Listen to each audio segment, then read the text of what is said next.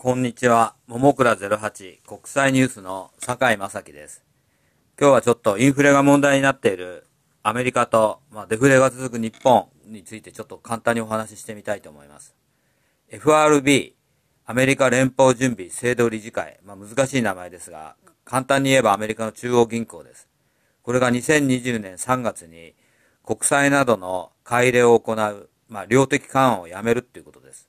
で、これやめるっていうのは、まあコロナな、まあ昨年のコロナに始まる景気後退、まあ要するに不景気ってことですね。景気後退から回復して、まあアメリカ経済が成長し、現在はインフレが深刻な問題になっています。インフレの上昇がバイデン政権の支持率もなんか大きく下げているということで、まあ、このまま、まあ、来年の中間選挙に突入したら、バイデン政権民主党は中間選挙で敗北するというふうに見られています。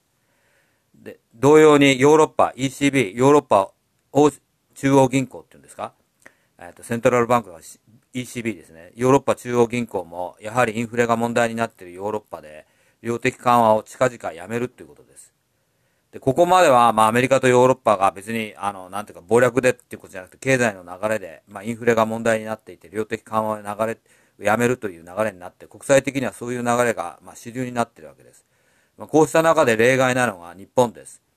まあ、デフレが続く、まあ、要するに物価が上昇あ、インフレ率が2%にも届かないというような状態がずっと続いて、大規模な量的緩和をやりました。で今回、まあ、日本でもワクチン接種が進んで、まあ、景気が回復するというふうに見られてはいたんですが、この、相変わらずその物価の上昇っていうのは、まあ、なかなか続かないで、まあ、その、まあ、なんか日銀はなんかうまく、うまいこと言ってます。なんかその、スマホの通信量などが大幅に低下してるっていうことが、やっぱりデフレの原因になってるみたいなことを言ってるんですが、まあ、量的緩和を続けるってことです。ヨーロッパ、アメリカとは対照的に日本では量的緩和をやめないで続けていくってことです。で、まあ、ここに、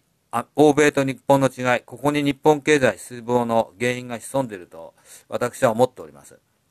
で、まあ、に、その日本の場合、その、まあ、なぜ、何故にまあインフレにならないか。まあ、簡単に言えば経済が成長してないわけですが、まあ、来年、あの、まあ、量的緩和をやめる、アメリカ経済が成長しているっていうふうになると、やはりドル高になって、まあ、円は安い方向に行くっていうふうに見られています。円安ドル高ですね。円安だと輸出がしやすいわけです、日本の企業は。これ皆さんもご存知のように。しかし輸入品が高くなる。輸入品が高くなるということは、まあ、インフレの、物価が上昇するんで、インフレの原因になるわけです。ただ日本の経済の場合は、こうなんていうか、景気後退っていうか不景気が続いていて、況下のインフレ、いわゆるそのスタグフレーション、一番その立ちの悪い、まあ、病気で言ったら厄介な病気だっていうことになると思います。景気がいいところのインフレっていうのは自然な現象なんですが、その景気が悪いところでのインフレっていうのは、これはまあ我々庶民が苦しむ、非常に立ちの悪いインフレなわけです。来年は下手すると日本もそういう風になっていく可能性があります。